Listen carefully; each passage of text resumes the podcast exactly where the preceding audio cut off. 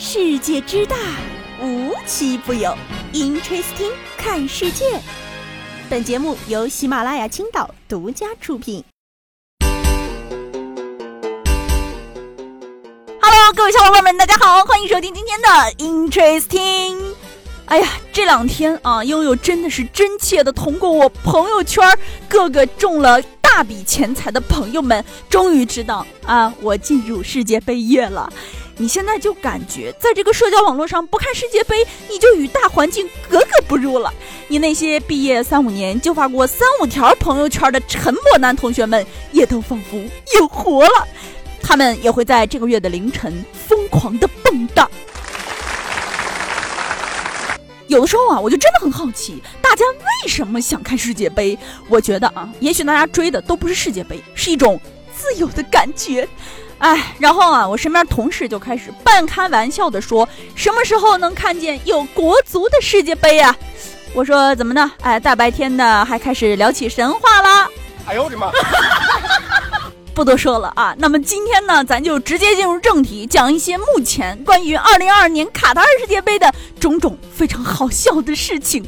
以下呢都是悠悠个人的胡扯，大家可千万别生气哈，我就图一乐呵。本来啊，悠悠是想讲一讲关于开幕式的，结果啊，开幕式之前发生了一个特别逗的事儿。先说一下啊，就是 LV 牛，因为啊，人家拍了一组梅西和 C 罗同框下棋的广告，这张照片简直就是说可以流传百年、载入史册了，也让人深深明白了一个道理：只要给的足够多，王也可以见王。太高级了！这个图片上呢，C 罗和梅西都穿着保暖内衣。哎，但是非常的高级，也不能说场景高级或者 LV 高级吧，哎，反正就是人家俩人高级。然后啊，就是卡塔尔世界杯的开幕式没解说，哎，我还真是参透不了，总觉得在看阿里巴巴和四十大盗的舞台剧。印象最深的是摩根弗里曼，还有韩国的防弹少年团的一个成员田救国。摩根·弗里曼呢，就是《肖申克的救赎》里那老头儿。哎，这老头儿还挺有气场的。反正他一出场，就感觉是人类祖先导师登场了。防弹少年团的田救国呢，演唱了这次卡塔尔世界杯的球迷的主题曲。反正我觉得啊，一个男团成员站在世界杯的舞台上唱歌，他的粉丝做梦都能笑醒吧？这算是真正意义上的冲出亚洲，冲向世界了。哎，内娱和国足看了都沉默了。我太难了。不过啊，都提到这个球迷的歌曲了啊，不得不提一提卡塔尔今年世界杯的主题曲了，就是那个咚咚当当咚咚。哎，有时间的朋友可以听一听啊，好不好听不好说，但是应该印象深刻。就是三个人各唱各的啊，嘟咕嘟咕哒嘎哒嘎嘟，就是有一种母亲要下蛋但找不着地方的感觉。反正啊，又有印象最深刻的就是上一期节目中咱提到的那个哇卡哇卡哎哎哎，那是二零一零年南非世界杯的主题曲。哎，我身边的同事呢，也有对九八年法国世界杯比较印象深刻的那首 Go Go Go Ole Ole Ole，是不是才发现这首歌居然是世界杯主题曲？那时候真的啊，能一路上从超市 Ole Ole 到理发店。然后接下来呢，咱就得说说这届世界杯的吉祥物拉伊布，哎，跟个馄饨皮儿似的。没吃晚饭的人看完这个吉祥物，高低得立马搞碗小馄饨啊！而且他还有点小时候看动画片《小幽灵卡斯帕里》那个白色小鬼魂的意思。我觉得啊，我方可以派出美美去和亲，真的很有夫妻相。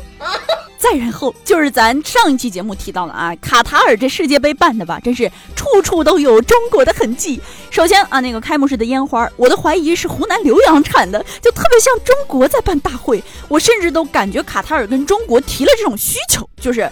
呃，我们根本不差钱，冬奥会有的我都要。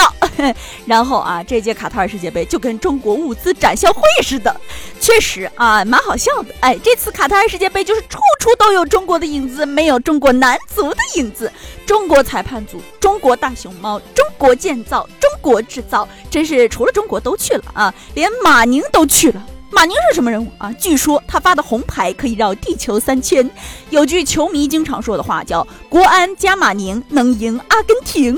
大家对马宁印象最深刻的那一幕，应该是一个球员不进行常规握手，甚至吐脏话说马宁。马宁呢，于是冷静掏出来一张红牌啊，优雅，实在是太优雅了。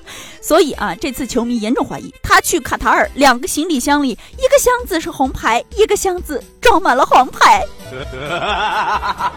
好了，玩笑开在这儿了啊！人家马宁可是中国唯一一个国际级别的裁判，判罚标准可都是按照国际一流标准来的，可不会胡乱举牌哦。哎，虽然说呢，咱中国队没去啊，但是呢，中国企业似乎在玩一种很新的东西。这个广告牌上啊，写了“世界第二，中国第一”。哎，在世界杯就可以不遵守广告法了是吧？可能呢，这就是一些精神胜利法。说起世界杯啊，我又想到了四年前，优酷呢花大钱搞世界杯，结果啊，一八年强队各种爆冷，被淘汰，收视率特不好。最后啊，是几乎无人看好的《镇魂》爆红，哎，给优酷把热度补回来的。酷呢总是有一些年不开张，开张呢吃三年的运气。比如买下《甄嬛传》，真是可保酷一生荣华富贵呀。想的真美。其实啊，除了卡塔尔花这个两千两百亿美金办世界杯之外啊，你通过卡塔尔给比赛的奖金，就真的能发现他们是真的有钱，因为他们真的是世界杯历史上的最高奖金，冠军呢能得到四千两百万美元，亚军呢能得到三千万美元，季军能得到两千七百万美元，甚至啊，你从十七名到三十二名小组赛出局的，你也能得到九百万美元。也就是说啊，你只要在卡塔尔世界杯夺冠，奖金呢大概在三亿人民币左右，你就算是小。组赛出局了，你也能拿到六千四百多万人民币的奖金，哈，就知道啊，这个历届，你要知道历届的世界杯奖金跟这个比，可完全没法比啊！